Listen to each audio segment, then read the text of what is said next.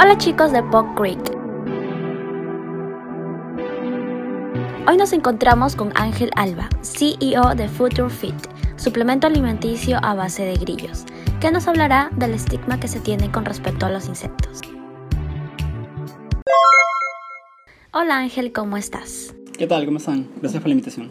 Podríamos empezar conociendo tu trayectoria con los insectos. Sí, claro. Eh, bueno, yo comencé en este mundo de los grillos cuando llevé un curso llamado Plan de Negocios, en el cual elegí eh, galletas fortificadas con harina de grillo. Eso fue en el 2018.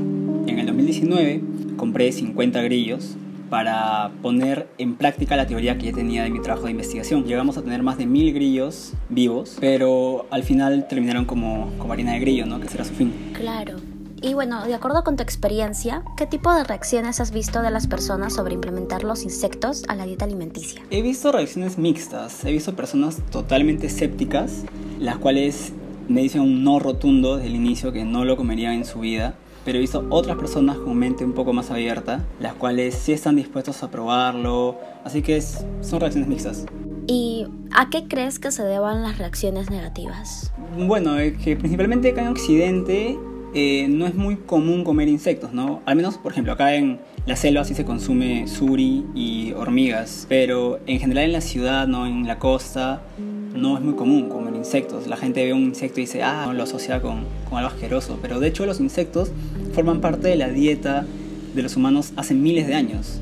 Por lo tanto, no debería ser tan raro comer insectos. La gente lo ve mal por una cuestión cultural nada más. Bueno, según investigaciones, México es uno de los países de Latinoamérica que más consume grillo en distintas recetas.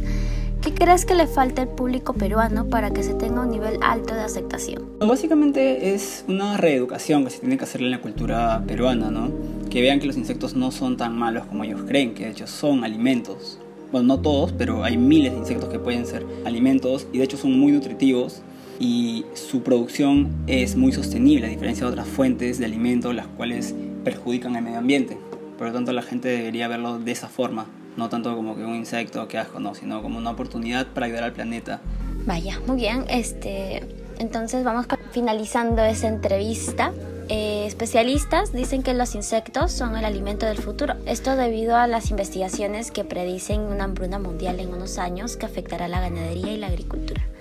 ¿Qué opinas sobre eso? Sí, de hecho ese es un reporte de la FAO, de la Organización Mundial de la Alimentación y Agricultura, en el cual eh, predicen que para el 2050... Claro, 2030. Va a haber una sobrepoblación, por tanto la demanda de alimentos va a crecer. Entonces, no se puede mantener ese sistema de alimentación de ganado, que el ganado produce gases de efecto invernadero, consume mucha agua, mucho alimento, o por ejemplo la soya, que la soya depreda completamente el suelo, que de hecho una parte del Amazonas fue depredado porque plantaron soya se deben buscar formas de alimentación más sostenibles y los insectos son, son el alimento perfecto para esto. Muchas gracias Ángel Alba por esa entrevista. Chicos, esperamos que les haya gustado. Recuerden que estará disponible un micro reportaje con Ángel sobre el tema de los grillos en nuestro canal de YouTube, CrypTube.